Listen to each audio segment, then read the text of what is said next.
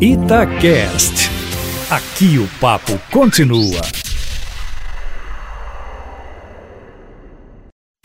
Itatiaia Carros, com Emílio Camanzi. Emílio, a Rita de Cássia mora aqui no centro de Belo Horizonte. Ela tem um Chevrolet Onix e chegou a hora de trocar os pneus. No entanto, ela diz que quando foi olhar, tem muitas marcas e ficou confusa.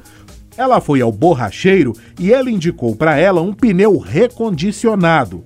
Ele disse que funciona normalmente, Emílio. Agora ela pergunta: o que, que você acha disso? Boa tarde. Boa tarde, Patrick. Boa tarde a todos os ouvintes da Itatiaia.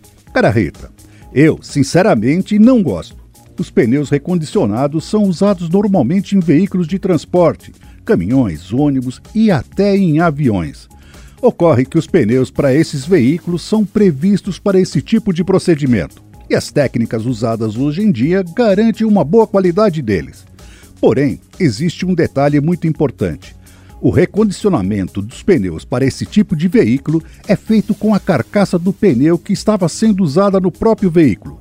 Ou seja, sabe-se a origem e principalmente se a carcaça do pneu continua em bom estado para ser recondicionada e, depois, não sofrer algum dano. No caso de pneus para automóveis, são comprados pneus usados que não se sabe a origem e o estado, e depois de reformados, vendidos. E nem se a carcaça do pneu é indicada para o seu carro, pois toda a borracha velha, tanto nas laterais como na banda de rodagem, é retirada.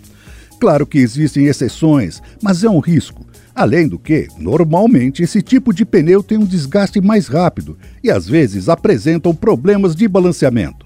Eu acho que o melhor é comprar pneus novos.